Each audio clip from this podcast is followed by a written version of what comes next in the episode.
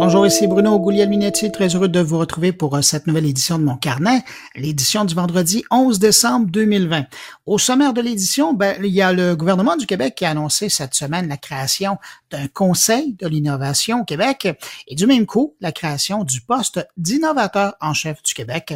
Eh ben, on va parler avec ce nouveau chef de l'innovation au Québec et c'est nul autre que Luc Sirois. Et oui, le patron de Prompt, le même Luc Sirois qui depuis des années nous fait découvrir des Québécois qui sont au cœur de l'innovation dans leur domaine respectif. Également au menu, une rencontre avec des gens du groupe Boombox qui, pandémie oblige, ont dû réinventer leur service de diffusion vidéo et créer de toutes pièces une régie télé dans l'info nuagique.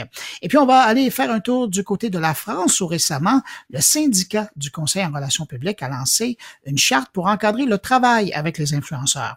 Plus d'une cinquantaine d'agences ont signé le document et on en discute avec la déléguée générale de l'organisation. De quoi faire réfléchir les gens d'ici qui œuvrent dans le domaine de la relation publique. Et puis également au programme, les réflexions de mes collègues en commençant par Patrick White, qui s'intéresse à la poursuite de la Federal Trade Commission, la FTC américaine, contre Facebook. Et puis Stéphane Rico, lui, s'intéresse à la troisième édition de l'étude Digital Intelligence Index, qui porte sur l'évolution et la confiance envers le numérique. Et puis on terminera cette édition de mon carnet avec Jean-François Poulain, qui va parler d'évaluation et de tests dans l'univers du UX, avec son invité Maria Alcaraz. Alors voilà pour euh, le sommaire. Je vous laisse ici l'adresse courriel de mon carnet. Si vous désirez nous joindre, euh, nous envoyer un mot, une suggestion, devenir commanditaire de mon carnet, qui sait, l'adresse c'est podcast en un mot, arrobas, gmail.com. Vous me permettez de prendre un instant pour saluer tout particulièrement cinq auditeurs de mon carnet qui ont laissé une trace quelque part de leur écoute du podcast. Cette semaine, salutations à Samuel Collard de Kamouraska. Merci pour le mot. Pierre Boutillier, Marc Andrés, Ina Payette et Annick Laporte. À vous cinq, merci pour votre écoute et merci à vous que je n'ai pas nommé, mais je sais, vous êtes des milliers qui euh, nous écoutez présentement, ben merci de nous accueillir entre vos deux oreilles cette semaine. Sur ce, je vous souhaite à tous une bonne écoute.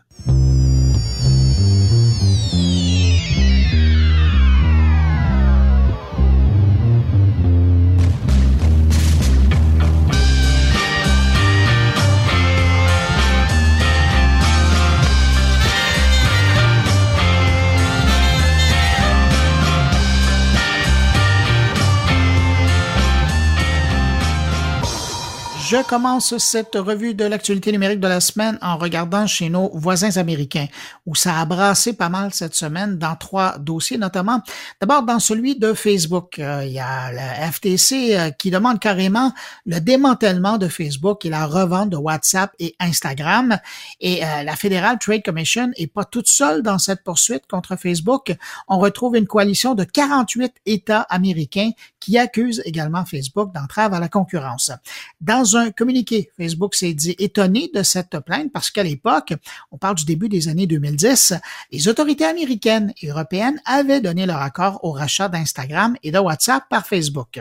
J'arrête là. Mon collègue Patrick White va revenir sur le sujet plus en détail un peu plus tard dans mon carnet. Autre gros dossier qui concerne le numérique aux États-Unis, c'est cette décision d'une Cour fédérale qui empêche maintenant Donald Trump d'interdire l'application TikTok aux États-Unis.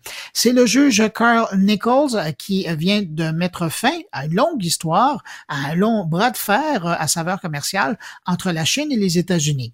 Le juge a accordé une injonction qui empêche le département du commerce d'interdire les transactions avec l'application chinoise et donc de la bannir du sol américain.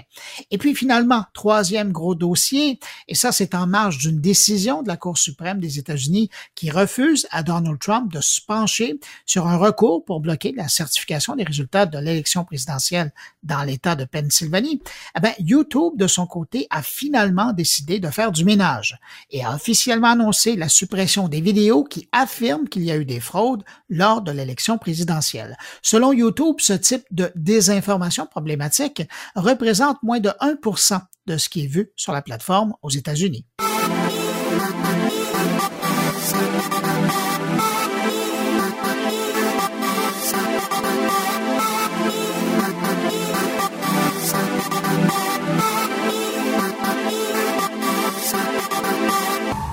Après avoir lancé les fleets, l'équivalent de publications éphémères, de stories pour faire comme les autres, eh bien, Twitter se prépare maintenant à permettre à ses utilisateurs de les partager sur Snapchat et Instagram. Dans un premier temps, ces stories à saveur Twitter peuvent être exportées sur Snapchat en sélectionnant le réseau social lors de leur publication. L'objectif de cette nouvelle fonctionnalité, ben, c'est simple, hein? c'est de partager plus facilement et plus rapidement des tweets sur d'autres plateformes pour ainsi susciter de nouvelles discussions, mais surtout permettre au réseau social de conquérir de nouveaux utilisateurs. Mais attention, Twitter précise que les tweets protégés ne pourront bénéficier de cette nouvelle fonctionnalité. Et je termine en disant que Twitter dit que très prochainement, les fleets pourront également être partagés dans les stories d'Instagram, évidemment si vous avez un compte.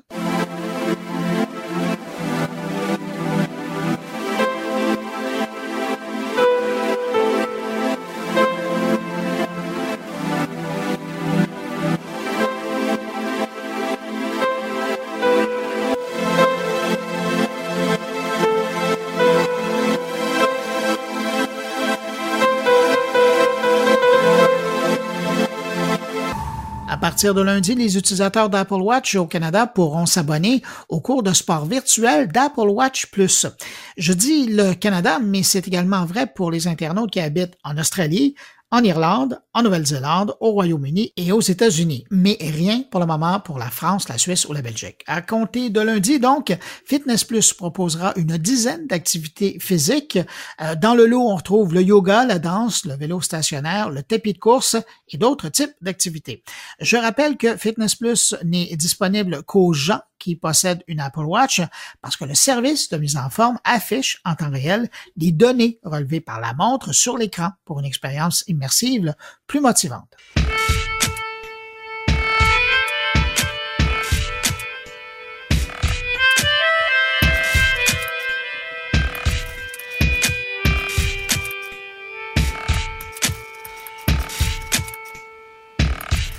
Bonne nouvelle pour les gamers du dimanche, les joueurs euh, de jeux vidéo occasionnels.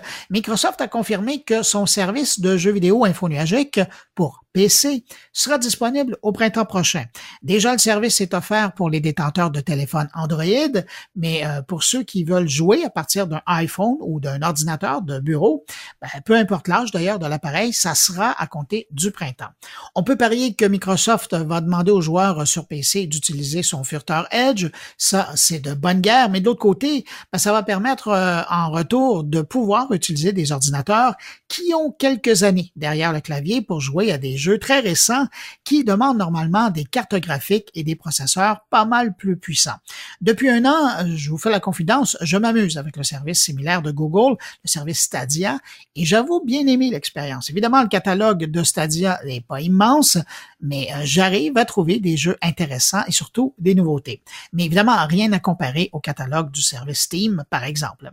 Du côté Microsoft, euh, son service devrait au moins proposer un catalogue de 150 titres, ce qui est déjà le cas si vous jouez euh, sur Android, et on peut seulement imaginer que ça va augmenter d'ici le printemps.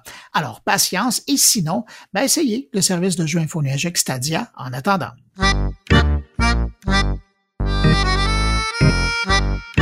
Pop, pop, pop.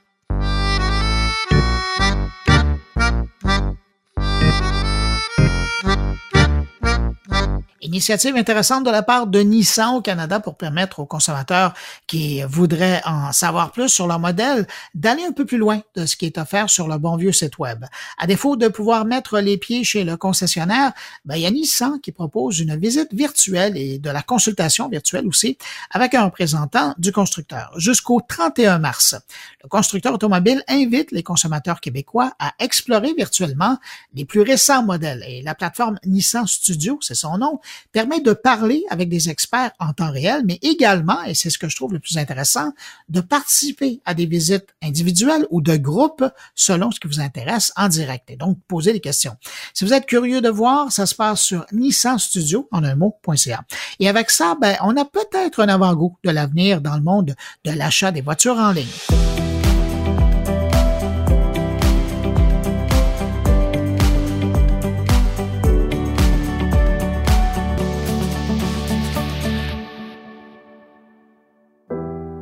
Google, cette semaine, a dévoilé le palmarès des recherches faites au Québec sur son moteur de recherche en 2020.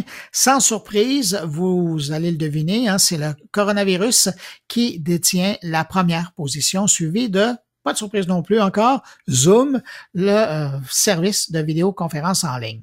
Sinon, les trois autres sujets pour parler du top 5. En troisième position, l'élection américaine de 2020. Quatrième position, la PCU. Et puis en cinquième position, malheureusement, Martin Carpentier, l'homme qui a enlevé et assassiné ses deux filles. Et puis dans le top 10, je fais un clin d'œil, il y a quand même en huitième position, il y a le panier bleu, le gouvernement du Québec va être content de voir que les Québécois sont intéressés et cherchaient de, à rejoindre, à visiter le panier bleu. Et puis, en neuvième position, ben, il y a également le point de presse du premier ministre François Legault. Dans d'autres catégories euh, qui sont présentes dans ce palmarès des recherches faites par les Québécois, il y a la première position dans la catégorie des recherches qui commence par le mot comment qui m'intéressait. Et vous imaginez peut-être la question. La question la plus recherchée était comment faire un masque l'air du temps, j'imagine. Et je termine avec la catégorie recettes. Cette année, la recherche la plus populaire, la plus recherchée à partir de Google, c'était la recette de pain de Ricardo.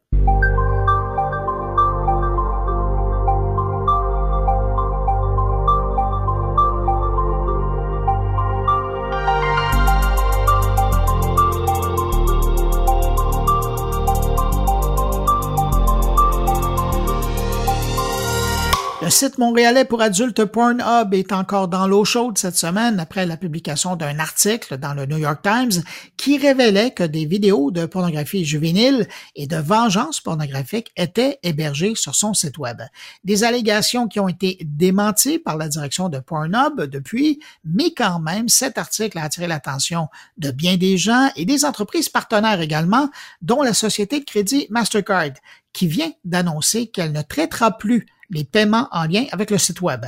La société de crédit affirme avoir trouvé la preuve que le site Web hébergeait ce type de contenu mentionné dans l'article.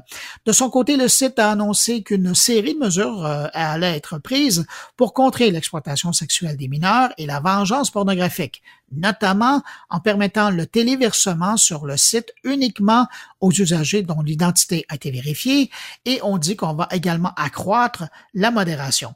Pour mettre tout ça en perspective, il faut dire que seulement l'an dernier, c'est presque 7 millions de nouveaux vidéos qui ont été chargés ou uploader, si vous aimez mieux, sur le site. Alors donc, beaucoup de matériel à vérifier.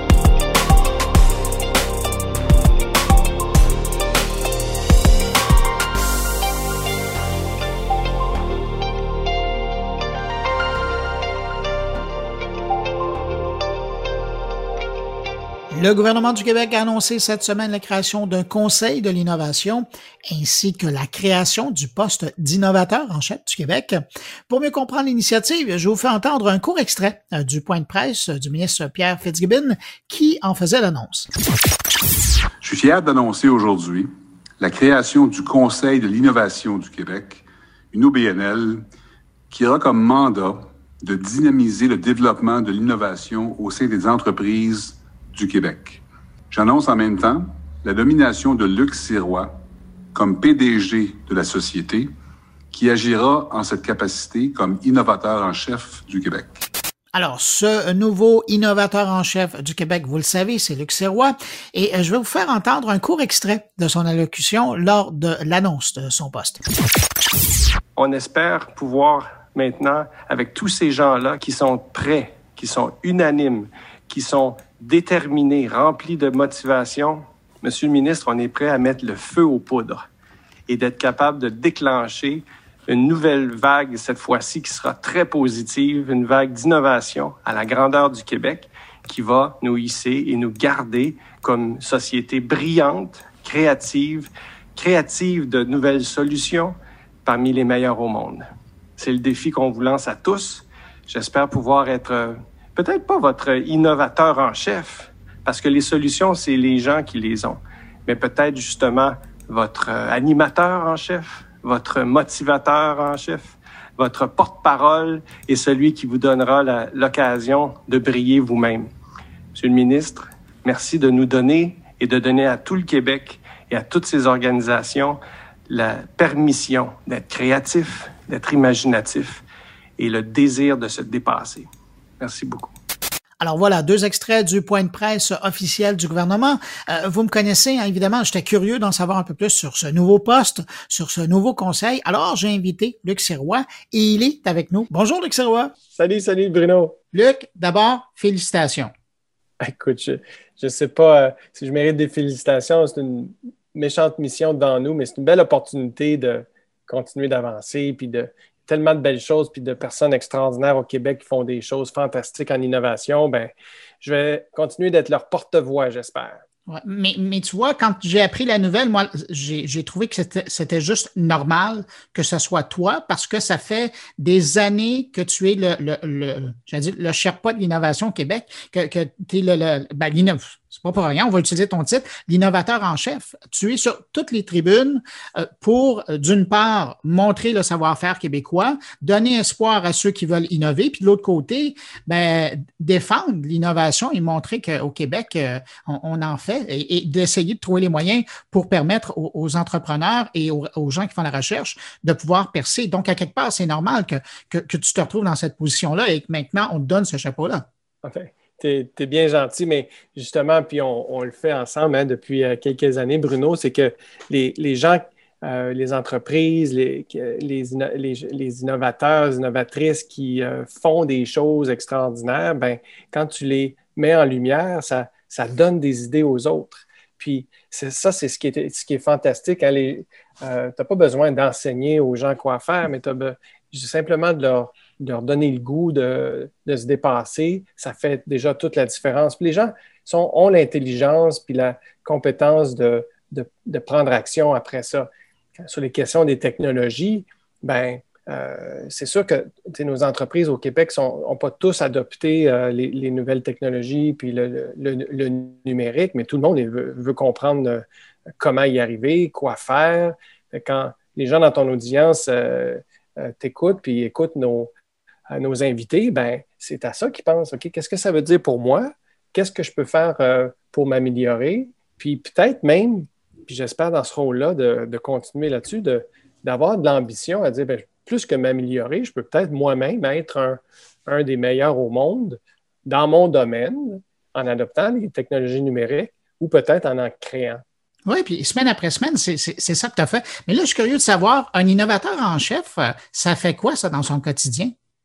Ben, il va falloir l'inventer. Hein. M. Quirion commentait euh, sur cette question-là. Il n'y a pas de, livre d'instruction du scientifique en chef ou de l'innovateur en chef, mais je pense que euh, la notion d'être animateur, d'être euh, premièrement un conseiller auprès du gouvernement sur ces questions-là pour bien réfléchir aux politiques à mettre en place, à soutenir, à améliorer, à amener les meilleures pratiques.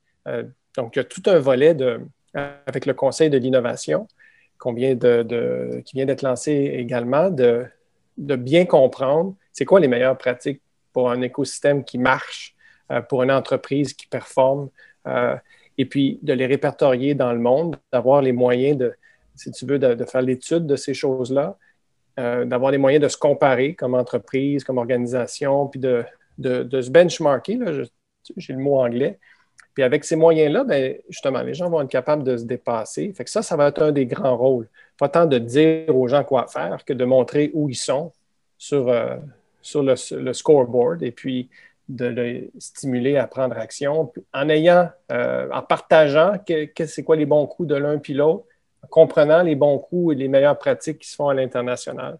Et ça, c'est deux volets bien importants. Hum. Il y a aussi l'annonce euh, de notre stratégie québécoise de recherche et innovation. Le Québec, à chaque, euh, chaque cinq ans, se, donne une grande vision puis un plan d'action. C'est un peu la, la, constitution de ce que sera le, game plan des années à venir, le, plan d'action pour la recherche et l'innovation. Ben, là, il y aura un grand travail d'accompagnement avec le scientifique en chef, avec le gouvernement, avec les autres acteurs pour écouter, aller chercher toutes les bonnes idées pour se définir une, une nouvelle stratégie à long terme, puis d'être toujours là pour l'améliorer en continu.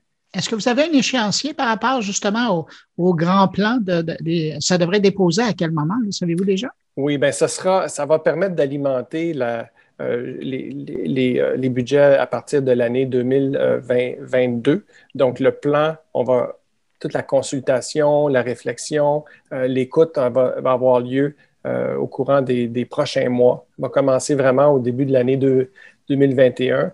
Et puis ensuite, ça va permettre de, contribuer à la rédaction, contribuer à la synthèse de tout ça, à, distiller euh, toutes les bonnes idées de ce qu'on garde, de ce qu'on veut améliorer, puis des nouvelles choses qu'on veut amener. Ça, ça va se passer plus au courant de l'été, de l'automne. Là, tu l'as mentionné, il y, a, parallèlement à ta nomination, il y a aussi le, Conseil de l'innovation.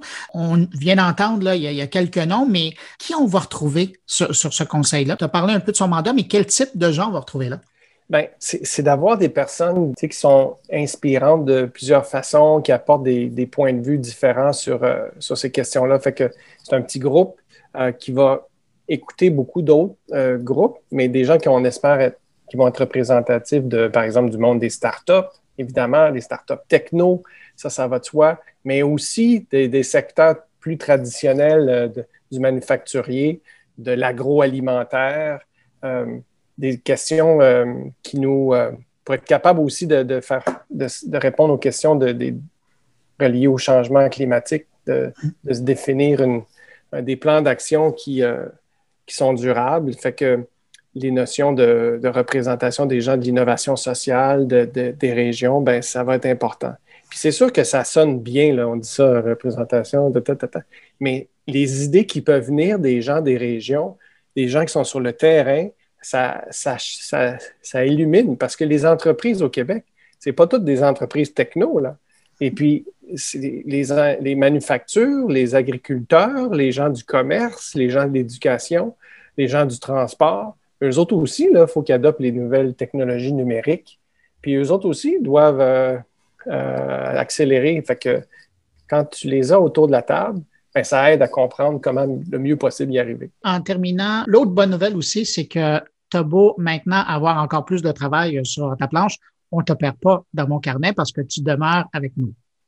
Oui, ben, c'est bien gentil de me garder avec vous. Ça, ça permet d'amener à, toute l'audience de Bruno Guglielminetti euh, des, histoires inspirantes, j'espère, d'innovateurs, d'innovatrices, de gens qui font des beaux projets de gens qui euh, vivent la transformation numérique de toutes sortes de façons. Fait qu'on espère pouvoir en amener encore davantage. En tout cas, euh, Luc, euh, moi, je vais te dire, au nom des gens qui nous écoutent, là, entre leurs deux oreilles, qui sont des milliers, que ce soit des gens du Québec ou de l'extérieur, félicitations. C'est bien mérité comme une nomination. Puis, ben, écoute, moi, je te dis à très bientôt dans mon carnet. C'est bien gentil. Puis oui, c'est l'occasion de continuer à changer le monde puis à, à bâtir le, Québec de demain ensemble. Alors, euh, merci de faire ça avec nous tous. Salut. Salut.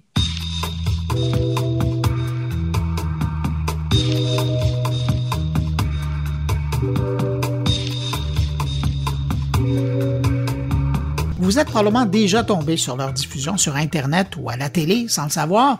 Je parle des gens de l'entreprise Boombox dans les Laurentides. Ces gens-là se spécialisent dans la captation de grands événements sportifs de marques comme les Red Bull, X Games, EA Sports ou encore Sony, pour n'en nommer que quelques noms. Et donc, avec la pandémie qui s'est abattue sur toute la planète et donc sur tous les grands événements de ces marques, ben, les équipes de Boombox ont dû trouver de nouvelles façons de produire ces captations d'événements, des événements de nouveaux genres dans un contexte de confinement et de distanciation sanitaire. La solution pour eux, c'était de créer l'équivalent d'un immense camion de diffusion, mais à partir de l'info nuagique et de faire presque tout le travail maintenant à distance. On parlait d'innovation juste avant avec Luc Eh bien, voici justement une rencontre avec deux innovateurs dans leur domaine, Zoé Pépin et Nicolas Duval. Zoé Pépin et Nicolas Duval, bonjour. Bonjour, Bruno. Je vous rejoins dans votre beau Saint-Sauveur, mais de façon virtuelle, évidemment. Hein, distanciation sanitaire oblige. Euh, je voulais absolument vous parler parce que votre histoire chez euh, Boombox euh, Group est, fascinante. Vous, là, avec la pandémie, ça vous a obligé à faire un virage à 180 degrés. je le disais en, ouverture, en présentant l'entrevue, vous êtes une entreprise qui, êtes depuis un moment dans le e-sport. Vous étiez des, et vous êtes toujours des spécialistes de la diffusion d'événements, mais normalement, c'est en direct des lieux. Et là, vous avez dû euh, repenser à vos activités parce que du jour au lendemain, il n'y en avait plus de lieux à couvrir. comment vous expliquez ce que vous avez vécu depuis quelques mois? Zoé, par exemple. Euh, je dirais que vous l'avez très bien dit, virage à 180 degrés. Euh, quand la pandémie a commencé au mois de mars, on avait un beau calendrier très rempli, plein d'événements partout à travers le monde. On s'en allait pour une année record. Et puis, évidemment, la pandémie est arrivée. On était pris à la maison, puis on a rapidement réalisé que c'était pas juste pour deux, trois semaines, que ça allait être pour un bon bout de temps. Et puis, à ce moment-là, on était justement en discussion euh, d'engager Nicolas. Il n'était pas encore avec nous. Euh, et puis, euh, il allait commencer comme le 20 mars. Et puis, j'ai dû appeler Nick, lui dire, écoute, Nick, je ne sais pas si je vais être capable de t'embarquer. Tous nos événements sont, sont partis. Et puis, c'est, et puis euh, finalement, on a réalisé, non, on a besoin de Nick parce qu'on a besoin de faire le virage 100% remote, 100% à distance, qui est très difficile, ben, qui était à ce, à ce stade-là très difficile pour nous dans le monde de diffusion, de broadcasting, parce que on était habitué de prendre l'avion, se rendre sur place avec les TV trucks, toutes les, toutes les équipes, et puis juste faire l'événement. Et puis là, il fallait recréer le TV Truck, toute la diffusion, mais à partir de Saint-Sauveur. Avant de parler à Nicolas pour, parler du miracle, il y a un tipping point, là. il y a un moment où, vous dites faut se retourner. C'est arrivé à quel moment, ça, dans votre processus? Là, vous recevez un tsunami en disant ben oui, il n'y a plus rien, là, tout tombe. Mais comment ça s'est fait, ce virage-là?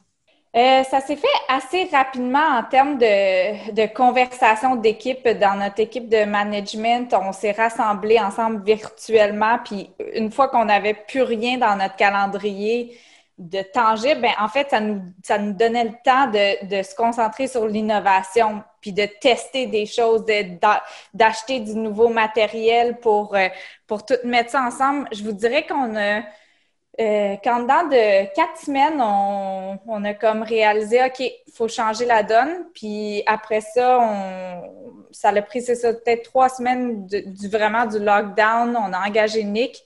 Et puis, euh, il a travaillé euh, très proche avec une autre de nos collègues, Véronique. Et puis, ensemble, en de huit semaines, ils avaient trouvé une solution pour tous nos événements. Puis, le temps a passé très vite pour ces deux-là. oh, j'imagine. Mais, Nicolas, justement, donc, vous arrivez, là, on vous dit, ben, il faut réinventer la roue. Parce que nous, on était habitués de, rouler d'une autre façon, puis là, on, doit rouler. Comment vous avez abordé ça, ce, défi-là? Ben, écoute, oui, pour être honnête, ce que j'aime le plus dans la vie, c'est les problèmes. Puis quand on m'a dit, écoute, Nick, on en a un problème, il faut continuer à travailler. Et on veut avoir des jobs la semaine prochaine. Puis moi, c'était la même chose pour moi. J'étais dans la même situation. C'est comme, OK, on fait de l'événementiel. C'est un des milieux qui est le plus touché par la pandémie. Qu'est-ce qu'on fait? C'est qu'on a travaillé des heures de fou d'arrache-pied pour se revirer de bord. Puis, tu sais, on, entendait la phrase se réinventer. C'était le cas pour nous. C'était, je me rappelle, travailler à Pâques en fou. Euh, avec même que ce soit Olivier de chez AWS que j'appelais tout le temps pour avoir des conseils. Puis, tu sais, qu'on, écoute, ce qu'on voulait, c'était travailler, c'était on aime, on aime ce milieu-là, puis l'équipe ici est incroyable. ça a été, euh, un beau processus. Euh, ça a été un bel, une belle situation d'embauche, en fait. Ça a été un processus assez. Quelqu'un qui aime les problèmes, oui. Oui, c'était spécial. Mais donc, vous, votre défi, ça a été de réinventer un module de diffusion? Oui, effectivement. C'est que nous, en fait, euh, ben, je dis nous parce que ben, c'est que chez Boombox, le, broadcast traditionnel se fait, comme Zoé a dit, avec un, camion de diffusion, euh, des caméras, tout le monde est sur place, euh, on, se déplace physiquement en temps normal. Puis là, maintenant, on devait continuer à faire de la production avec les mêmes standards très élevés que le broadcast demande, mais la contrainte, c'est que tout le monde est chez eux avec des laptops qui ne marchent pas trop bien, une connexion Internet assez, euh, je peux me permettre l'expression, assez jeune sketch. Euh, puis là, euh, on nous demande de faire de, la télévision avec des standards élevés comme ça. Fait que ça a été de trouver des solutions, de créer, de, déplacer ces plateformes-là physiques sur ce qu'on appelle du virtuel, sur de l'info nuagique. Amazon a été rapidement dans nos premières cibles, je te dirais. Euh, il y avait quelques, on a eu quelques échanges avec d'autres compagnies, d'autres solutions qu'on a fini par développer par après. Mais Amazon, ça a été rapidement, euh, on a accroché. euh, surtout avec Olivier, un de nos représentants qui était chez Amazon, qui habite dans le même quartier que moi. Fait qu'on a eu comme un beau petit lien qui s'est créé. fait que non, c'est ça. Ça a été de, toutes ces plateformes-là, que ce soit des switchers, que ce soit des, des, IVS qu'on appelle des, trucs pour faire de la reprise vidéo, des graphiques. Euh, ça il a tout fallu trouver des solutions pour chaque poste, chaque opérateur qui est dans un camion de télé. Il a fallu lui trouver une solution qui peut faire sur son MacBook chez lui à la maison avec une ou deux écrans. Euh, fait que ça a été un beau casse-tête, mais je te dirais qu'aujourd'hui, je suis très fier de ce qu'on a accompli. Je pense que c'est une de mes plus belles percées d'avoir réussi juste à faire ça. Avez-vous l'impression que pour répondre aux au, problèmes de Boombox, à quelque part, vous avez créé une nouvelle façon de produire? Ah, 100 mm. Je pense que Maintenant, quand on regarde notre futur, on divise nos événements en trois types d'événements. Il y a le fully remote, donc 100% à distance. Le semi-remote, qui est comme une combinaison de peut-être l'équipe euh, qui produit, qui, qui dirige le show étant à Saint-Sauveur, mais avec un TV truck localement. Et puis, il y a le troisième type qui va être de retour 100% sur place, euh, où est-ce qu'on envoie nos équipes, mais pour ça, on ne le prévoit pas euh, avant un, bon bout de temps. oui, parce que, comme Zoé a dit, il y a les semi-remote. On a dû réinventer des processus, mais quand même, le, monde du broadcast, c'est un monde qui est assez old school, euh, qui aime ses vieilles façons de faire, puis qui a de la misère à changer. Fait que souvent, comme les beaux événements de sport, de vélo de montagne qu'on a fait, on avait une équipe qui était que des gens euh, de la région qui étaient engagés, euh, des caméramans souvent qui n'avaient peut-être pas beaucoup d'expérience, mais on n'avait pas le choix, on ne pouvait pas emmener notre monde, fait qu'il fallait trouver du monde, puis travailler avec eux autres. Euh, puis tu avais toute l'équipe à Saint-Sauveur, c'est que ça a créé des, beaux amalgames de, workflow, de, du, vieux, broadcast puis du nouveau remote broadcast. Ça, a fait des beaux, des beaux mariages comme ça. Le produit fini, avez-vous l'impression qu'il change beaucoup parce que vous prenez une nouvelle façon de, de travailler? Non, non. Et au début, je te dirais que ça a été rough. Là. On, s'est planté une couple de fois, c'est sûr. Euh, mais le produit fini, maintenant, je, regarde des, broadcasts, euh, puis je regarde ce qui a été fait avant. Puis pour moi, c'est de la télé. C'est 100% je vois pas de différence. Je peux pas te dire ce qui a été fait euh, remote ou pas. c'est sûr, quand on regarde les gens travailler, il faut être patient. Ça, c'est comme le gros défi de cette nouvelle méthode-là. Il euh, faut vivre avec des fois des délais de transmission, un peu comme à la télé. Des fois, on voit la, petite madame de la météo qui attend puis qui répond. Et ça, on le vit là, quotidiennement. Euh, ça, c'est quelque chose qu'on. Mais c'est le prix à payer pour être à distance comme ça. C'est le prix à payer pour continuer à travailler et à faire ça. Puis, oui, euh, puis, la demande reste là. Il y a encore beaucoup, beaucoup de gens qui sont confinés, puis on n'est pas sorti de ça. Puis les, les spectateurs, l'audience, que ce soit des amateurs euh, de gaming ou des amateurs de vélo de montagne, ils, ils la demande était là. Les gens s'ennuient à la maison, ils veulent voir quelque chose. Puis, et, puis, les gens sont très critiques. Tu lis les commentaires, puis ils s'attendent justement euh, au même niveau de qualité qu'ils sont habitués. les gens, maintenant, euh, ils comprennent pas s'il euh, y a un petit blitz d'Internet. donc, il faut, pour nous, il faut tout le temps demeurer au même niveau de la qualité, même si on a, on a quelques peu on a un petit peu plus de complications puis d'obstacles, disons. Euh, Mais il faut toujours que ça soit transparent pour la personne qui regarde. Zoé, je m'adresse à vous. Comment on arrive à, réconforter des clients comme euh, Red Bull, Sony, des X-Games, EA euh, Sport, qui sont habitués de voir, vous le dites tout à l'heure, des grosses vannes arriver à côté de leur événement. Puis là, vous leur dites, non, non, mais nous, on va tout faire ça à distance. c'est quoi leur réaction quand vous leur avez parlé au début?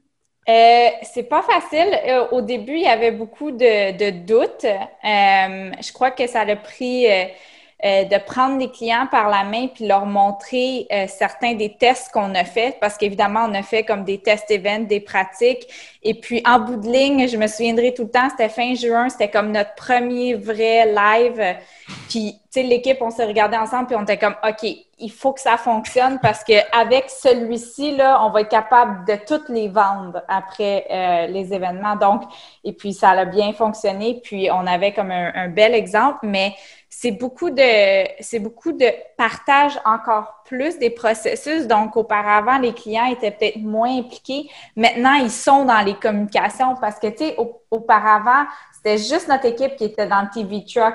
Mais maintenant, le TV Truck n'existe pas. On utilise, on est tous sur de la communication. Donc, le client peut écouter, peut entendre, peut être présent et ils veulent l'être parce que maintenant, ils peuvent voir. Ça fait partie de l'expérience maintenant. Exactement. Donc, euh, je vous dirais vraiment au niveau de la communication, on est chanceux. On a des clients depuis très longue date chez Boombox.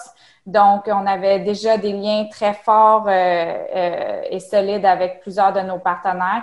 Puis, c'est de l'éducation. Donc, tout comme il a fallu nous s'éduquer, ben, eux aussi, il a fallu leur enseigner le nouveau jargon, euh, tous les nouveaux outils. Donc, euh, donc oui, l'équipe a travaillé très fort parce que en plus de juste produire le show, ils devaient manager le client et, euh, et les enseigner sur la nouvelle réalité. Et, travailler sur leur attente. Euh, Nicolas, vous avez retiré quoi? Quand vous regardez, là, parce que les mois ont passé, puis maintenant, c'est devenu votre quotidien là, de travailler avec ça. Vous retenez quoi de cette expérience-là? Euh, je retiens qu'il faut travailler sur la communication, c'est très important parce que comme Zoé l'a dit, c'est communiquer, communiquer, c'est on, est à l'ère de l'information. En ce moment, l'information, c'est ce qui a le, plus de valeur. Puis encore plus dans ce monde de production-là, je te dis que, moi, ce que j'en retire, c'est de, dire, de répéter, de répéter, puis d'apprendre à, mieux expliquer les processus, que ce soit aux clients, même avec les gens avec qui on travaille, parce que souvent, là, ce qui arrive, c'est que le manque de main-d'œuvre est ressenti dans notre milieu en ce moment. C'est dur de trouver des gens qui sont prêts à, essayer ça, puis à risquer un peu leur nom. Puis ceux qui se lancent, ben, c'est comme OK, je les prends pendant une heure ou deux, puis on, explique les principes de OK, tu as un ordinateur, mais tu en as un autre qui est sur le cloud. Fait que, c'est assez intéressant ce que ça crée. Puis ça m'a, même moi personnellement, ça m'a appris à mieux communiquer, puis à mieux prendre le temps d'expliquer les choses, puis d'être plus patient aussi avec tout le monde. Euh, parce que pour moi, c'est des choses qui étaient acquis, c'était des connaissances que j'avais. Mais là, c'était de partager cette information-là et le plus rapidement possible à tout le monde parce qu'on voulait produire, puis il fallait produire aussi, le, puis que les choses sortent, puis que les clients aiment ça, puis que surtout, comme Zoé a dit, ben, qu'ils comprennent, puis qu'ils se sentent inclus dans ce processus-là. Parce que comme, comme moi, ils étaient assis euh, dans leur appartement, dans leur 4,5 à regarder une, une télé, puis des écrans, puis fait que c'était de les inclure puis de leur expliquer, OK, on fait ça comme ça, comme ça. Puis, puis écoute, c'est assez communication. La communication, ça a toujours été la clé. Puis je pense que là, on l'a eu en pleine face. Fait que... Ça a été habile de votre part de les inclure maintenant puis qu'ils puissent comprendre et, entendre le processus. Zoé, de votre côté, vous retenez quoi de, ce grand chantier puis de ce virage à 180 degrés? Euh, je pense que c'est 100% euh, à l'honneur de l'équipe. Euh, les gens qu'on a chez Boombox, la priorité pendant la pandémie, c'était de garder tout le monde. On était un des milieux les plus impactés, mais dès le début, moi puis TJ, l'équipe de management, on voulait garder tout le monde. Puis on n'aurait jamais pu réussir à être où est-ce qu'on est ici sans un travail d'équipe acharné. Euh, des gens qui, tu sais, même quand on n'avait on avait pas beaucoup de business, euh, se sont donnés, ont travaillé des 60, 80 heures semaine pour euh, rendre la chose possible. Donc, c'est vraiment, c'est vraiment l'équipe innovante qu'on a. puis, c'est grâce à eux qu'on est ici. Bon témoignage. En tout cas, félicitations. Zoé Pépin et Nicolas Duval, merci d'avoir pris le temps de répondre à mes questions. Puis, je vous laisse retourner à vos compétitions. Merci beaucoup, c'est un plaisir. Bonne journée.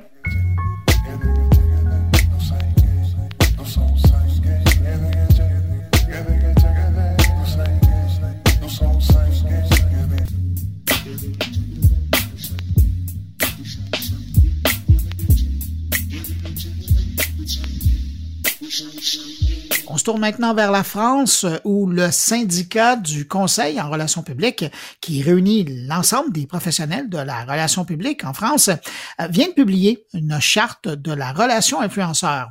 Un document qui couche sur papier les bonnes pratiques à avoir lorsqu'il vient le temps de travailler avec des influenceurs. Je trouve l'initiative fort intéressante, pertinente, et je trouve que ça marque euh, à quelque part dans le temps la présence des influenceurs dans l'écosystème de la communication.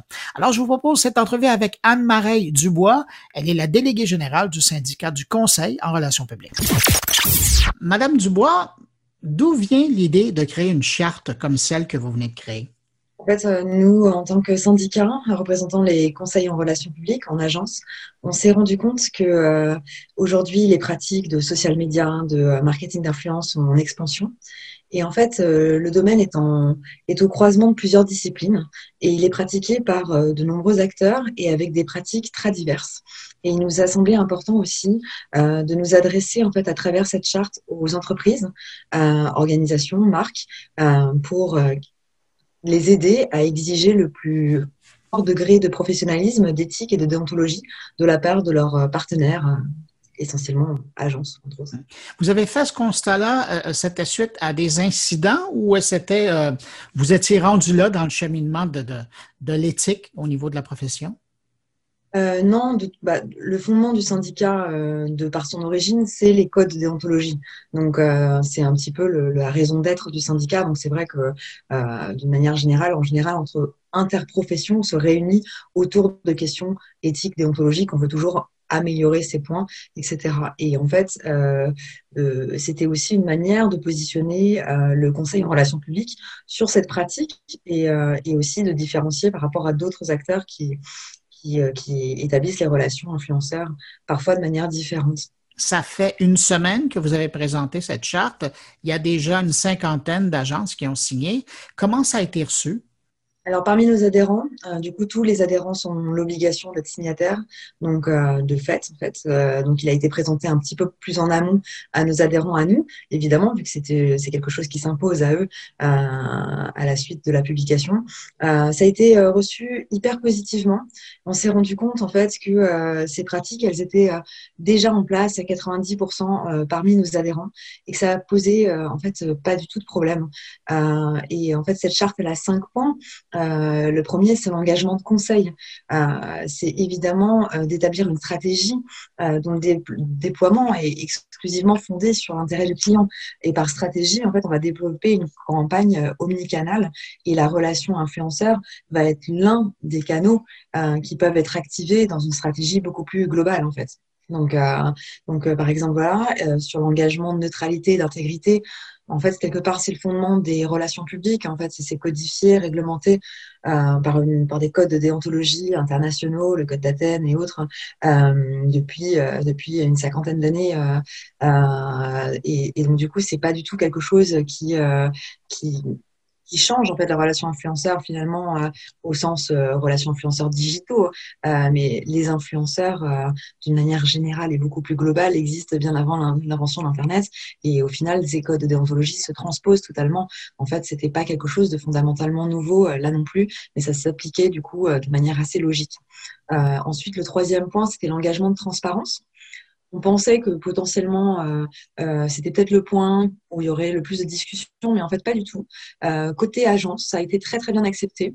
Et là encore, en fait, il s'agit en fait de distinguer dans sa proposition commerciale, dans ses honoraires, des autres postes de dépenses de la campagne.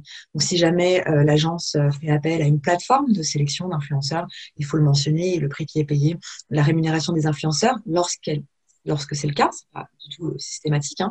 Dans les relations publiques, euh, du coup, on sait bien que du coup, il y a toute une partie qui est euh, juste de convaincre quelqu'un de parler d'un produit, d'une marque, d'une organisation, d'une institution. donc, c'est pas une obligation du tout. Et, et enfin, dans cette charte, les agences s'engagent à ne pas marger les, les, enfin, les influenceurs. Et là encore, en fait, euh, quelque part, euh, c'est euh, assez courant dans les pratiques aujourd'hui, même dans la communication beaucoup plus classique, lorsque ponctuellement on fait des achats d'espace pour, pour des clients, on a l'interdiction de marger, on il faut bien préciser et séparer les honoraires aussi de l'agence. Donc finalement, en fait, cette charte qui s'applique à des à des, à des, pratiques qui sont plus ou moins nouvelles, relativement bien sûr à d'autres, euh, sont pas euh, étonnante par rapport à la pratique et la philosophie des professionnels du Conseil en relations publiques. Ça fait quelques années qu'on parle des influenceurs, de leur existence, mais vous le disiez très bien, l'influence, euh, c'est pas nouveau. C'est arrivé, c'était dans le décor euh, depuis très longtemps, mais par le passé, souvent, on avait affaire avec des professionnels de la communication ou, du monde des médias, que ce soit des, ben, des journalistes, entre guillemets, euh, que ce soit des personnalités, que ce soit des auteurs. Donc, c'était des gens qui, avaient quand même un lien avec euh, le monde médiatique. Mais là, quand on est arrivé avec les influenceurs, de la nouvelle génération ou la plus récente, on avait souvent affaire, et, et c'est encore le cas, avec des gens qui n'ont aucun bagage, aucune expérience avec le monde médiatique et comment ça se passe, par exemple, dans le monde de la publicité. E, est-ce que c'est ça qui crée que vous deviez encadrer la pratique beaucoup plus que l'influence qui se faisait auparavant avec d'autres types de personnes? Alors, euh, moi, je parle pour le secteur euh, français, pour le coup, que je connais euh, du coup bien. En France, on a une autorité de régulation qui s'appelle l'ARC, qui est l'autorité régulation professionnelle de la publicité notamment. Euh, donc nous, euh, en tant que syndicat représentant les, les RP, les PR, l'anglo-saxonne, hein, qui représente une, une définition large, c'est vrai que du coup, on n'a pas forcément historiquement été associé non plus à ces réflexions. Et au final, les relations influenceurs sont vraiment à la frontière en fait, et ne tombent pas systématiquement. On voulait aussi sortir de ce débat rémunéré, pas rémunéré, parce que qu'est-ce que qu'est-ce qui est et, si c'est rémunéré, est-ce qu'on tombe dans le caractère publicitaire? Et l'ARP, du coup, en France, il répond très très bien euh, parce qu'il euh, euh, précise qu'en fait le caractère publicitaire en fait est, établi lorsqu'il y a trois critères mais qui se font de manière cumulative. Donc un seul ne suffit pas. Donc évidemment il faut que le contenu soit réalisé dans le cadre d'engagement réciproque. Donc c'est, euh, euh, ça peut faire l'objet d'un paiement auprès de l'influenceur ou une autre contrepartie. Hein, ça peut être un gifting mmh. parce que évidemment ça peut être une contrepartie aussi. mais ça suffit pas. Donc pour que ça soit un, un caractère publicitaire, il faut aussi que la marque, l'organisation ou ses représentants, agence par exemple, exercent un contrôle éditorial. Euh, ça veut dire qu'ils imposent un, style, un discours, un scénario, euh, qu'ils aient un contrôle et un droit de regard sur le contenu qui est, proposé. Et enfin, la troisième condition, euh, cumulative encore, c'est que le contenu de la prise de parole de l'influenceur vise la promotion d'un produit. Donc en fait, bien souvent, même lorsqu'on a une, rémunération ou un envoi de cadeaux, ce qui est bien souvent le cas pour la production, de, enfin la promotion de, d'un produit, par exemple. Je ne sais pas si on est euh, une marque de poussettes et qu'on va envoyer à une influenceuse une, poussette qui forcément est onéreux, hein, c'est pas envoyer une boîte de pâtes, euh, voilà. Euh, dans ces cas-là, on a le, premier et le deuxième. Mais lorsqu'on n'a pas d'accord sur le contenu, au droit de regard, et qu'elle a le droit en fait d'écrire ce qu'elle veut, une revue positive, neutre, ou avec des points positifs et négatifs ou juste négatifs, dans ces cas-là, euh, en fait, on n'est pas dans, dans, un contenu publicitaire. Et du coup, les règles de la publicité classique ne s'appliquent. En tout cas, nous, on a trouvé ça très éclairant, en fait, de, cette définition, de cette euh, autorité de régulation qui éclaire un petit peu. Et ensuite, quand vous disiez sur les bonnes pratiques des influenceurs, je sais que l'ARP, du coup, euh, mais essentiellement dans le caractère publicitaire, mais plus largement, euh, fait beaucoup de sensibilisation euh, auprès du public influenceur justement. Et il y a une exigence notamment et c'est un respect de plus en plus élevé. Alors j'ai pas les chiffres euh, avec moi il faudrait leur demander à eux. Euh, mais euh, le respect par exemple euh, aujourd'hui il y a une obligation. Lorsqu'il y a une exigence d'une collaboration commerciale entre un influenceur et une marque donc c'est un peu plus léger hein, que, que la, juste le, le, caractère publicitaire vraiment juste une collaboration commerciale entre une marque et un influenceur dans le cadre d'engagement réciproque comme on l'a vu tout à l'heure dans ce cas, ça doit être porté à la connaissance du public. Euh, et ceci de manière explicite et instantanée, pas de manière floue, euh, euh, parce que parfois on peut, déguiser un peu le, partenariat. Donc, donc il faut vraiment le faire apparaître. Et ça, c'est vraiment rentré dans les mœurs.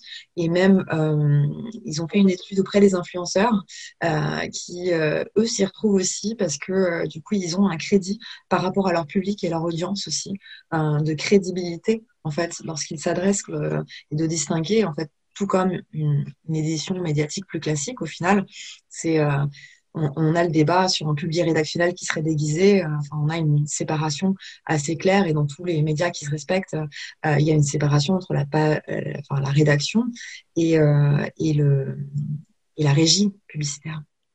On, fait référence depuis le début à, à, eux, même si on parlait des agences qui sont signataires de votre charte. Les influenceurs, eux, comment ils ont reçu cette charte? Alors au final, euh, nous on s'est posé la question euh, de savoir si on ne devait pas s'adresser aux influenceurs directement. Euh, si vous regardez les points en fait de la de la charte, on s'adresse pas à eux en fait, on s'adresse en fait aux professionnels agences parce que euh, comme je vous ai dit, le premier point c'était l'obligation de conseil. Donc en fait, c'est pas les influenceurs qui ont une obligation de conseil. Euh, l'engagement de neutralité et d'intégrité, c'est pareil en fait, c'est pas eux de l'avoir, c'est à l'agence. l'engagement de transparence, l'engagement de distinguer la nature de la collaboration et d'appliquer les règles adéquates non plus. Et le dernier, c'est l'engagement d'établir un bilan quantitatif. Donc en fait, euh, il y aura peut-être une suite en fait sur euh, sur euh, voilà où on s'adresse aux influenceurs mais là on s'adressait vraiment aux professionnels qui pilotent et qui et, qui établissent une stratégie de communication digitale et de relations influenceurs pour les marques donc on s'adressait essentiellement aux, aux, agences en fait en terminant vous espérez quoi avec cette charte on espère que les clients des agences soient très exigeants euh, et qu'ils exigent le meilleur aussi. Et, euh, il y a toujours un peu un débat sur euh, voilà à qui vous faites appel. une agence aussi, dans l'obligation de conseil, par exemple, il y a on parle beaucoup d'outils en fait sur le fait que euh, en fait ces relations en fait elles sont à la disponibilité de tout le monde euh, et que des plateformes mettent en lien assez facilement en fait. Mais c'est pas ça qui fait la relation en fait. Comme un fichier presse fait pas la relation avec les médias une plateforme ne fait pas la relation avec les influenceurs. Il y a une ça rentre dans une stratégie de communication avec euh, avec des dispositifs omnicanal. Euh, et donc, du coup, ça rentre dans un tout. Et il y a aussi euh, une stratégie, un discours, euh, une posture, s'adresser aux bonnes personnes, évaluer les risques aussi, parce que si on s'adresse aux mauvaises personnes avec un mauvais message, on peut faire un bad buzz. En fait, on peut, on peut avoir des répercussions même négatives sur sa réputation, alors que c'est pas ce qu'on veut faire au départ. Donc euh, au final, c'est aussi ça euh, le, le, but. Le but qu'on cherche, c'est euh, c'est de monter en exigence et surtout aussi de valoriser l'approche PR, relation publique de la relation influenceur. Et au passage, ben, vous rappelez l'importance de travailler avec des professionnels des relations publiques qui ont de l'éthique, ce qui n'est pas banal non plus. Ben, c'est important. Dans nos métiers, la confiance, c'est essentiel. Anne-Marie Dubois, déléguée générale du syndicat du Conseil en relations publiques. Merci beaucoup euh, pour cette entrevue. Merci à vous. Au revoir.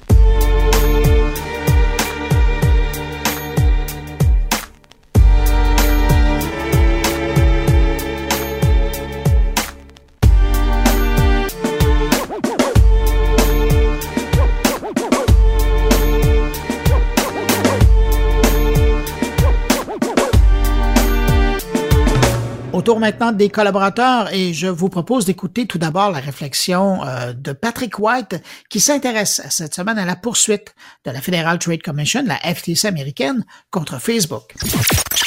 Alors cette semaine, je vous parle des efforts du gouvernement américain, en fait des autorités américaines, pour démanteler Facebook. Évidemment, on pense que Facebook est devenu un, un joueur trop gros et trop influent donc, c'est un énorme coup de tonnerre qui a résonné aux États-Unis euh, mercredi. La Commission fédérale du commerce, ce qu'on appelle le FTC, euh, au sud de la frontière, a lancé une poursuite contre Facebook, estimant que le géant du web est rendu trop gros et influent et que ses tactiques d'affaires étouffent la compétition. Ce qui est demandé, le démantèlement de Facebook comme on le connaît aujourd'hui, ce qui pourrait amener Facebook à se départir d'Instagram et de WhatsApp. Pendant ce temps-là, ben, il y a 48 États américains qui ont aussi annoncé mercredi qu'ils poursuivaient Facebook pour pratiques anti-concurrentielles. Donc, c'est très, très important. On peut dire que Facebook a eu une année 2020 euh, très éprouvante et une fin d'année très, très difficile. En Europe, les autorités réglementaires surveillent de très près aussi les activités de Facebook et ne comptent pas lâcher le morceau. La panne de tous les services de Facebook jeudi en Europe a été la cerise sur le Sunday. Euh, euh, c'est ce jeudi ouais, de cette semaine. Et aux États-Unis, ben, les autorités américaines euh, y vont donc avec la stratégie du tout ou rien, comme le suggère le Financial Times. Alors, peu importe qui va être au pouvoir, que ce soit Trump ou Biden, euh, Facebook a perdu son lustre et est de plus en plus perçu comme une nuisance à la démocratie chez nos voisins du Sud. La, la polarisation extrême du pays entre les démocrates et les républicains encouragés par les complexes algorithmes de Facebook qui sont très opaques également. Ça n'aide pas la cause de Facebook. Euh, l'arrivée de Joe Biden à la Maison Blanche le 20 janvier ne va pas changer grand-chose selon moi. Et un, un éventuel démantèlement de Facebook est bel et bien à l'agenda, comme ça a été le cas au cours du 20e siècle aux États-Unis dans les cas antitrust très connus contre les Standard Oil, American Tobacco et Dupont. Alors, euh, également, cette semaine, j'aimerais vous parler de tout ce qui s'est passé d'important dans le monde des médias et du numérique. Ça a été une semaine de fou, hein, le décès de Claire Harting, ex-reporter et pionnière du Journal de Montréal. Nos condoléances à sa famille, Claire Harting, qui a été au Journal de Montréal euh, pendant près de 30 ans. Marie-Christine Bergeron de l'émission d'enquête JE qui quitte euh, TVA Nouvelle. On va en savoir plus bientôt sur sa nouvelle carrière. On lui souhaite bonne chance. Elle a fait un travail exceptionnel à TVA au fil des années. Le journal La Presse Plus qui obtient le statut d'organisation journalistique enregistrée par Revenu Canada. Alors les contributions à la presse de plus de 20 dollars à chaque année faites en 2020 peuvent désormais faire l'objet d'un reçu de charité. Ça va être comme ça pour les prochaines années, donc pour 2021, 2022 et toutes les autres années qui vont suivre. Dans les trucs intéressants à savoir cette semaine, il y a Bob Woodward, le grand journaliste d'enquête du Watergate. Euh, en 1974 qui lance un autre livre sur les derniers mois de Trump. Ça permet d'être très croustillant et passionnant. Il y a l'AFP, l'agence France Presse, pardon, qui se lance dans l'audio augmenté avec ETX Studio et Microsoft. Ils veulent donc transformer les textes écrits en audio. Euh, donc un, grand, grand virage euh, euh, audio pour l'AFP qui faisait déjà des topos audio dans les années 80. C'est un service de reportage qui s'appelait AFP Audio et qui était très populaire au Québec à l'époque. Vidéotron qui a annoncé jeudi matin la hausse de tous ses tarifs à partir du 1er mars 2021. Alors, Vidéotron qui a annoncé jeudi matin par courriel qu'il va hausser ses tarifs pour les services téléphoniques, le câble et l'accès Internet. Les réactions de consommateurs ont pas tardé jeudi matin, des réactions relativement négatives dans les médias sociaux, surtout en raison de la pandémie actuelle et au lendemain de l'annonce de Vidéotron de lever le plafond de données pour euh, le temps des fêtes. En terminant, on surveille de près pour vous le licenciement d'une chercheure de Google qui travaillait sur les biais dans les algorithmes d'intelligence artificielle du géant du web. Alors ce licenciement-là ne passe pas. Un documentaire sur Dominique Strauss-Kahn, si vous voulez vous divertir en fin de semaine sur Netflix. La recherche a été effectuée par Yves Schaffner, journaliste à New York qui collabore à bien des médias au Québec. Également le contenu de marque, euh, la boîte Tandem à Radio-Canada et CBC, le développement de ce contenu de marque-là ne passe pas auprès des syndicats d'employés. C'est à surveiller de très près. Au Canada anglais, la grogne est très très fort. Une décision de la commission d'appel du Conseil de presse du Québec statue que l'identité des plaignants doit être connue des journalistes et des médias. La décision est en ligne sur euh, CNW. Euh, par ailleurs, ça bouge beaucoup à Radio-Canada en Acadie. J'en profite pour saluer nos lecteurs, nos auditeurs au Nouveau-Brunswick. La directrice Colette Franqueur a annoncé son départ cette semaine. Elle sera remplacée de façon intérimaire par plusieurs collègues. Parlant de Radio-Canada, il y a eu une très grosse panne de son à Radio-Canada Télé euh, la semaine dernière. Également, les sondages numéristes des codes d'écoute radio à Montréal qui ont été diffusés mercredi. Tout le monde s'est déclaré numéro un encore une fois. C'était assez rigolo à surveiller ça. Et finalement, on apprend que Marie-Ève Lacasse sera la nouvelle présentatrice du téléjournal de Radio-Canada en Estrie la fin de semaine et on lui souhaite bonne chance. Je vous souhaite une bonne semaine et un bon week-end. Au revoir.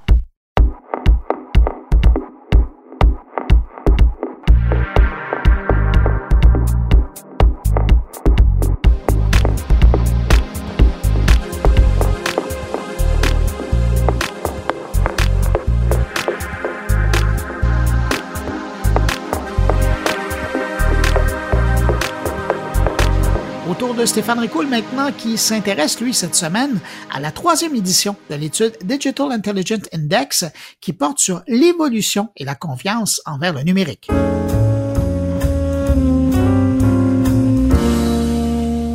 L'école Fletcher, qui fait partie de l'université Tufts, située proche de Boston, au passage Tufts s'écrit T-U-F-T-S et j'ignore complètement si je prononce le nom correctement, Donc, cette université proche de Boston et Mastercard ont lancé leur troisième édition de ce qu'ils ont appelé le Digital Intelligence Index, qui se distingue en déterminant ce qui rend les économies numériques plus résilientes et plus dignes de confiance.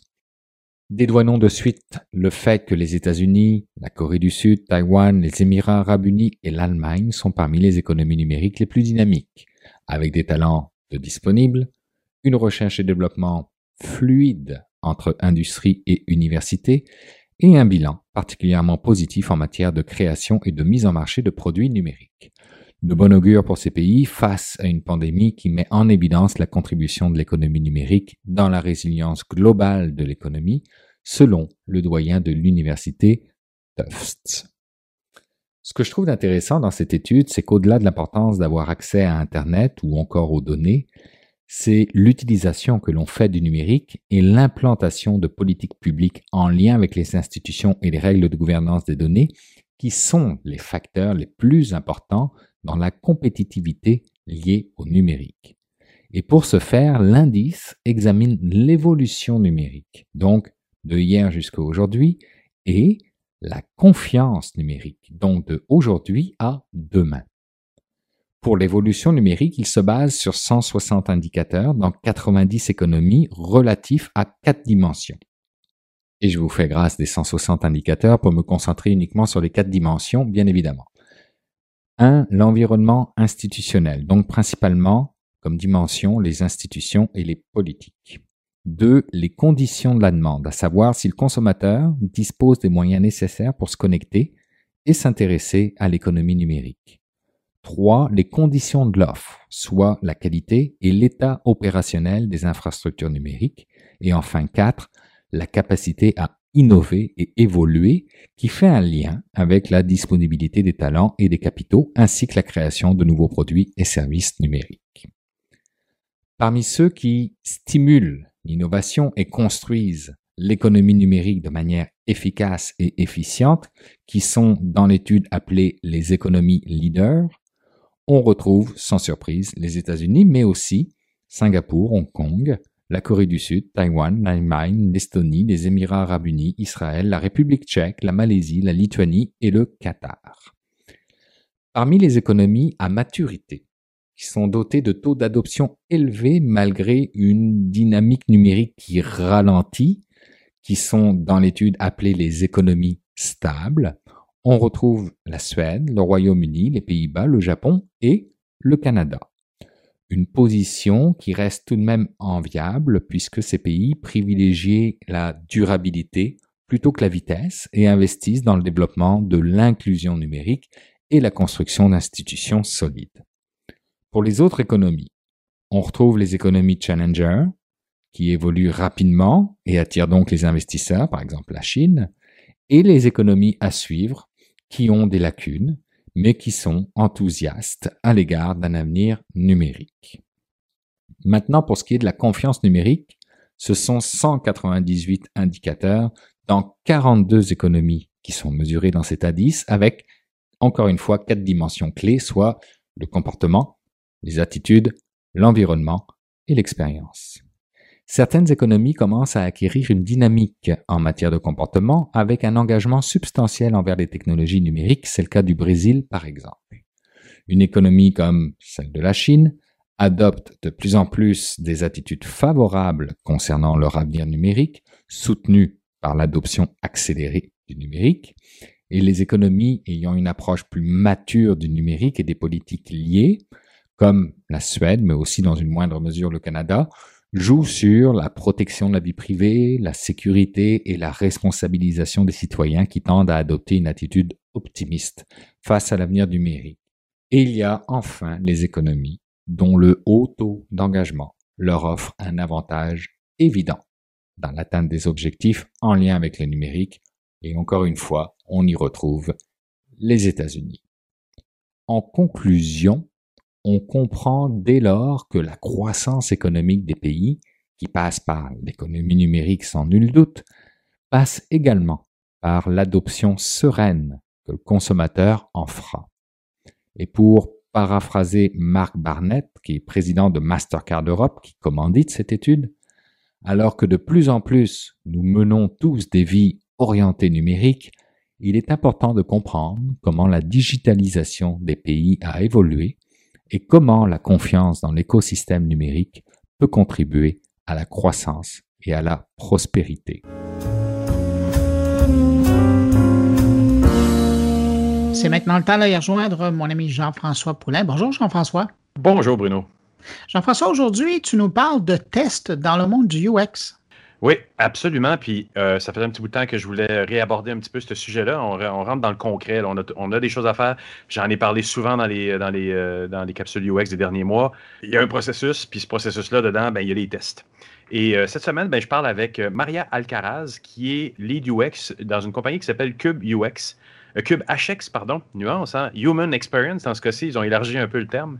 Et cette application-là utilise euh, des recherches qui ont été faites au Tech 3 Lab à l'Université de Montréal, puis qui permet de, tester une application. Pour l'instant, ils en sont au niveau de l'application mobile, mais ils s'en vont vers le desktop en début janvier. Et donc, euh, ils peuvent mettre des utilisateurs à distance en leur disant tu vas tester telle, telle chose, et ils, regardent le, le faciès des gens et il regarde où les personnes cliquent sur l'application, puis ça permet de, de, voir si la personne est contente, est frustrée, ou, et exactement à quel moment de son expérience. Ce qui fait que ça ne remplace pas les autres processus de test qu'on fait normalement, où on s'assoit avec les gens, même en virtuel, puis on leur pose des questions, puis on les fait parler. Là, on a vraiment un aspect de mesurabilité, et, et c'est de ça qu'on parle dans l'entrevue avec Maria. On va écouter cette entrevue-là. Merci beaucoup pour la rencontre. Merci à toi, Bruno. On se retrouve la semaine prochaine. À la semaine prochaine. Bye. On écoute tout de suite l'entrevue. Donc, euh, CubeHX, c'est une compagnie qui, qui, se spécialise dans les neuro-insights. Ce que ça veut dire, c'est qu'on utilise les neurosciences pour aller faire complémenter, en fait, des tests utilisateurs. Donc, on va non seulement poser des questions à des gens sur euh, des interfaces qu'ils vont aller utiliser, et on va non seulement les observer en train de le faire, mais on va aussi prendre toutes sortes de mesures en laboratoire. Par exemple, on va mesurer la sudation de la peau pour savoir à quel point est-ce qu'ils sont engagés avec ce qu'ils font euh, ou pas. On va aussi mesurer les émotions faciales pour savoir euh, comment ils se sentent au travers d'une expérience utilisateur. Et on va avoir des mesures aussi, par exemple, de euh, charge mentale en regardant la pupille de l'œil pour savoir à quel point est-ce qu'ils travaillent fort sur une tâche en utilisant un site web ou une application. QBHX se spécialise dans les tests de laboratoire, mais avec la pandémie, on s'est rendu compte à quel point c'est important non seulement de continuer à faire des tests, mais aussi d'être capable de les faire à distance. Donc, c'est là qu'on a développé cette nouvelle application qui s'appelle CubeGo, qui vient euh, faire quelque chose de nouveau, qui, n'est pas encore, euh, qui n'existe pas encore dans les, parce que ça existe déjà, il y a des outils qui existent pour faire des tests UX euh, à distance, par contre, il n'intègre pas ce genre de mesures neuro que nous, on a utilisé dans le passé. On voulait amener le laboratoire dans les téléphones des gens chez eux. Donc, ce qu'on a fait, c'est qu'on a développé l'application qui nous permet de euh, construire un test à l'intérieur des téléphones des gens. Donc, les gens vont se connecter, ils vont répondre à quelques questions comme ils le feraient dans un contexte normal. Ils vont utiliser une application, un site web, un prototype peut-être, et pendant qu'ils font ça, nous, on va regarder leur visage avec la caméra frontale du téléphone. On va mesurer leur émotion. Et on va également euh, utiliser le eye tracking. Donc, on va essayer de voir avec l'oculométrie où est-ce qu'ils regardent sur leur écran à tout moment donné. Avec ces mesures-là, on est capable de savoir quelle section de l'application ou quelle section d'une page web génère des émotions positives ou négatives. Et grâce à ça, on peut avoir des insights encore plus poussés et plus spécifiques de ce qu'on aurait si on leur demandait simplement euh, faites telle tâche sur tel site web et dites-nous ce que vous en pensez. Mais comment, on fait pour, comment vous faites pour, euh, pour détecter, là, vous, avez un visage devant vous, euh, il est scanné au complet, euh, il fait un petit sourire ou pas de sourire, ou des fois ça doit être assez difficile à détecter. C'est basé sur quoi la conclusion de dire que quelqu'un est heureux en l'utilisant, par exemple? il va mm-hmm. faire un processus sur l'application, puis là, vous, vous allez détecter quelque part dans, les cinq minutes de test qu'il n'a pas été heureux à quelque part dans l'utilisation. Mais vous faites ça comment? Tout le monde a des visages relativement différents? Ça, c'est absolument vrai. Et une autre chose qui est vraie aussi, c'est que il est rare qu'en utilisant un site web ou une application, on va avoir des pics de, on va être super heureux et ensuite on va être super triste. En général, on est quand même assez euh, sérieux, assez neutre. Mais euh, nous, ce qu'on fait, c'est qu'on utilise des algorithmes qui vont aller voir, qui vont aller lire le visage et interpréter les mouvements faciaux, les mouvements des muscles faciaux, et qui vont aller trouver en fait les micro-expressions. Et ces micro-expressions-là, elles peuvent quand même nous dire des choses. Par exemple, si on arrive sur un menu qui est vraiment difficile à comprendre, on va froncer les yeux un petit peu. Et là, nous, on va, on va capter ça. Ça se pourrait qu'après le test, j'ai oublié que j'ai froncé les yeux et ça me passe complètement par-dessus la tête mais par contre, j'ai eu un point de friction en ce moment-là. Donc, mhm. la lecture des émotions de cette façon-là, ça peut nous, ce, n'est pas une science euh, très exacte, mais ça peut, pareil, nous pointer dans la direction de problèmes qu'on n'aurait peut-être pas vus. Et nous, on prend toujours le maximum d'émotions négatives. Donc, on regarde vraiment les pics ou les, les, les, les points les plus bas, les plus négatifs pendant toute une expérience. Et c'est là qu'on va aller voir, ah, ici, il y a eu de la friction. Qu'est-ce qui s'est passé? Mais ça, ça peut être très pratique parce que euh, moi, des tests, dans ma pratique, j'en fais. Comme je te disais en pré-entrevue dernièrement, on a eu quelqu'un qui a dit, il a fait, un, il a fait les tests, puis ça, il a répondu à nos questions, puis à un moment donné, il a dit, oh, il a répondu à, sa, à, sa, cliente, à lui, à notre cliente commune, il a dit, ouais, l'application 3 sur 10. C'est frustrant, c'est pas bon. Mm-hmm. Dans le il a écrit comme ça. Par ça, la cliente, quand il lui a parlé, il a dit, ah, c'est vraiment excellent. Alors, nous, on se retrouvait devant une note de 3 sur 10, euh, des questions qu'il avait répondu, mais globalement, il avait répondu aussi à la cliente directement en disant Ah, c'est super bon. Donc, on ne savait plus du tout à quoi s'en tenir à travers les tests parce qu'on euh, doit se fier à ce que l'humain nous dit quand on fait des tests standards, euh, comme tout le monde fait dans l'industrie actuellement. C'est juste des tests où je parle avec mon utilisateur, puis je peux pas vraiment deviner son émotion à travers un froncement de sourcil, mais vous, vous êtes capable de le faire, vous ajoutez. Donc, moi, je pourrais faire des tests, mais ajouter Club Go pour être capable de d'avoir plus d'informations, en fait. Exactement. Il y a une étude faite par Nielsen et Norman qui a démontré que plus on ajoute différents types de données à une étude UX ou de tout type, plus on est capable d'avoir des résultats qui sont riches et qui sont le plus proche possible de la vérité. Donc, si je ne fais que poser un sondage, je vais avoir de l'information mais j'aurais pas nécessairement euh, de l'information qui est assez, qui est nécessaire pour, pour, pour, euh, prendre des décisions basées là-dessus. Mais mhm. si je combine sondage et observation plus euh, des mesures comme la balance, par exemple, ça, ça peut m'aider à avoir, en ayant le plus d'informations possible, je peux prendre de meilleures décisions. Qu'est-ce que c'est la balance, justement? Ah oui, pardon, je ne l'ai pas défini, mais la balance émotionnelle, ce qu'on fait, c'est quand on mesure ces expressions faciales-là, euh, on va aller regarder lesquelles sont positives et lesquelles sont négatives. On, mesure toutes sortes d'émotions. Les émotions peuvent être la peur, la joie, la surprise, euh, la colère.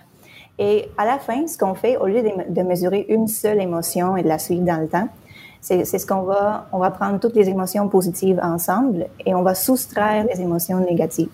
Et là, ça, ça va nous donner une mesure de moins 1 à 1. Donc là, plus on est dans le positif, plus on est proche de plus 1, on est euh, dans une émotion positive, dans un état positif, et plus on se rapproche de moins 1, plus on est dans le négatif.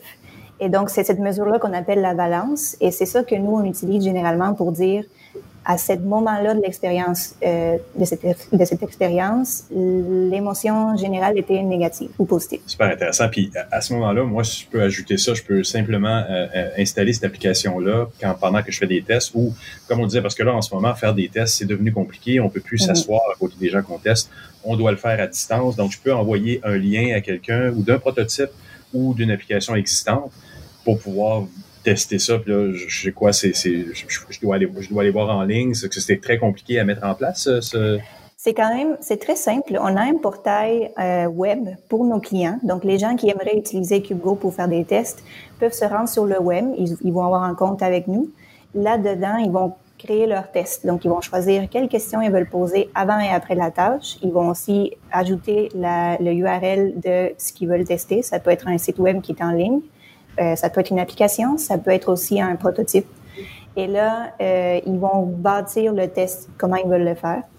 Et ce, et ce test-là, il va être envoyé aux participants. Les participants vont simplement downloader l'application sur leur cell. Ils vont entrer leur code personnel qui va leur être fourni. Et là, ils vont pouvoir faire le test. Comme d'habitude, euh, ces données-là vont être collectées automatiquement. Donc, on peut lancer un test lundi et avoir des résultats euh, vendredi. Et ah on peut avoir testé là, euh, 20 personnes, 30 personnes, dépendamment de ce qu'on veut aller chercher. Donc, c'est aussi l'avantage, évidemment, des tests à distance, c'est qu'on peut tester beaucoup de gens et on n'a pas besoin de euh, le faire nous-mêmes et de faire l'analyse nous-mêmes. Donc, ça, ça, ça rend le processus complet beaucoup plus rapide de ce que ce serait dans, dans les tests normales. Puis d'ailleurs, vous offrez, je pense aussi à travers le produit, le recrutement des gens. Donc, si je suis une entreprise Y, je n'ai pas nécessairement à aller recruter mes propres utilisateurs, mais je peux aussi passer par vous pour. C'est inclus dans le prix, je pense. Hein? Il, y a, un recrutement de personnes. Exactement. Nous, on s'occupe de ça. C'est l'autre avantage des tests à distance, c'est qu'on peut aller chercher des gens aux États-Unis ou dans d'autres pays, n'importe où, on peut aller chercher des gens avec des backgrounds spécifiques, avec des euh, salaires spécifiques, dans des situations spécifiques, parce que donc on n'a plus besoin de leur demander de venir nous voir et on n'a pas besoin non plus d'aller les rejoindre ou même de les appeler puis de faire un, appel euh, comme on fait en ce moment. C'est vraiment pratique. C'est pas un service qui coûte nécessairement très cher non plus. De toute façon, même un processus de test normal, incluant le recrutement, parce que j'en ai fait encore dernièrement, c'est quand même assez coûteux. Mais dans le cadre de, de CubeGo ou Cube, CubeHX en général, c'est pas vraiment, c'est pas vraiment cher non plus. Il y a moyen de tester. Exactement. Et c'est le but parce que on veut encourager les gens à faire des tests continuels sur leurs produits. Si à toutes les fois qu'on doit tester, il faut qu'on débourse un énorme montant, c'est sûr que c'est pas c'est pas efficace pour personne. Et ça n'encourage pas non plus à, les gens à avoir une bonne expérience client. Il faut que ce soit pratique. Nous, ce qu'on veut, c'est que le processus soit vraiment efficace. On n'a pas besoin d'aller euh, downloader les chiffres, faire des graphiques et de comprendre, d'analyser nous-mêmes les données. Ça, c'est tout fait automatiquement. Donc, pour nos clients, euh, ils vont construire leur test et après quelques jours, ils vont déjà commencer à voir les résultats euh, rentrer mmh. là, quasiment pas en temps réel, mais presque. Et là, ils peuvent même voir comment un test évolue au fil du temps. Donc, ça peut être très utile. Oui, puis ça devient littéralement primordial pour tous ceux qui sont dans le commerce électronique. Puis il y en a beaucoup en temps de pandémie qui se sont lancés là-dedans sans nécessairement savoir est-ce qu'ils sont satisfaisants pour un client au Canada, au Québec, aux États-Unis ou en Europe. Là, ils pourraient le tester relativement rapidement. Puis littéralement savoir si les gens sont heureux ou pas, ou s'il y a des points de frustration dans l'utilisation de leur application. Absolument. Et comme tu en parlais avant, dans des tests utilisateurs euh, traditionnels, on, on, en demande beaucoup aux participants quand même. Il faut qu'à la fin, ils se souviennent, est-ce que j'ai eu de la misère ici? Est-ce que j'ai eu de la difficulté là? En général, on s'en souvient pas. Et c'est pas parce qu'on ment, mais c'est plutôt parce que euh, on n'est pas habitué à réfléchir à nos expériences avec un site web de la même façon que, mettons, toi et moi ou quelqu'un qui étudie ça est habitué. Donc, on a beau poser des questions qui sont vraiment bonnes, les gens, en général, ça se peut qu'ils oublient où ils pensent qu'ils ont, quand même eu une bonne expérience en général, mais ils se souviennent pas des petits points de friction qui sont arrivés. Donc, surtout dans le contexte de euh, e-commerce où on veut pas perdre des gens dans le processus, on veut pas faire peur aux gens, on veut pas que les gens ils give up parce qu'ils trouvent pas ce qu'ils cherchent en cinq secondes, parce que c'est ça la réalité. Ben, ces points de friction-là qui sont parfois cachés, c'est important d'aller les chercher euh, avec quelque chose qui nous aide à passer, aller plus loin de ce que le participant se souvient parce que souvent, c'est ça, on ne se souvient pas nécessairement. Qu'est-ce qui s'en vient euh, dans, le futur là, pour euh, Cube, euh, CubeGo ou CubeHX? Quel, quel autre nouveau développement vous voulez, vous voulez viser? Plusieurs choses. la première, c'est que pour l'instant, on est focusé sur le mobile. Donc, pour le moment, si on veut tester quelque chose, on, on, a le mobile qui fonctionne très bien. Prochainement, très prochainement d'ailleurs, on va avoir le desktop aussi qui est possible. Donc, si on veut tester un site web en version desktop, on va pouvoir le faire aussi. Euh, sinon, après, ce qu'on veut faire, c'est qu'on veut rajouter des mesures. La balance émotionnelle, c'est très utile, mais généralement, en laboratoire, euh, on va aller la combiner à d'autres mesures pour la rendre encore plus robuste et pour avoir des résultats encore plus intéressants. Une des mesures qui nous intéresse, c'est l'attention. À quel point est-ce que le participant est engagé dans ce qu'il fait. Donc, avec ça, on peut soit mesurer des, euh, des éléments du visage, comme on le fait déjà, mais avec des algorithmes un peu différents, ou bien on peut aller regarder les yeux. On peut regarder les mouvements des yeux. On peut regarder les pupilles, quoique ça, c'est un petit peu difficile de le faire à distance. Donc, en ce moment, ce qu'on veut, c'est rajouter plus de mesures encore pour aller chercher des choses que, encore une fois, on aurait en laboratoire, mais qu'on n'a pas nécessairement quand on fait des tests à distance. Super. Écoute, euh, Maria, merci beaucoup pour cette entrevue. C'était vraiment très, très intéressant. Merci à toi.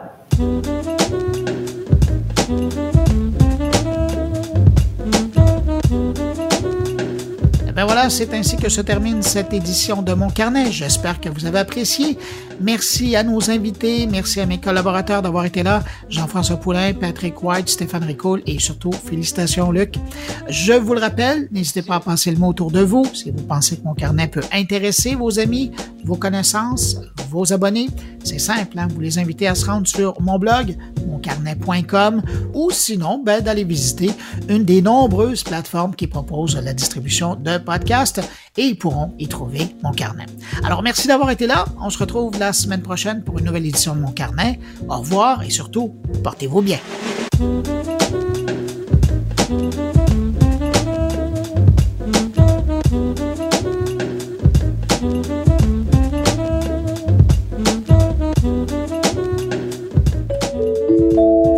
Une production goulielminetti.com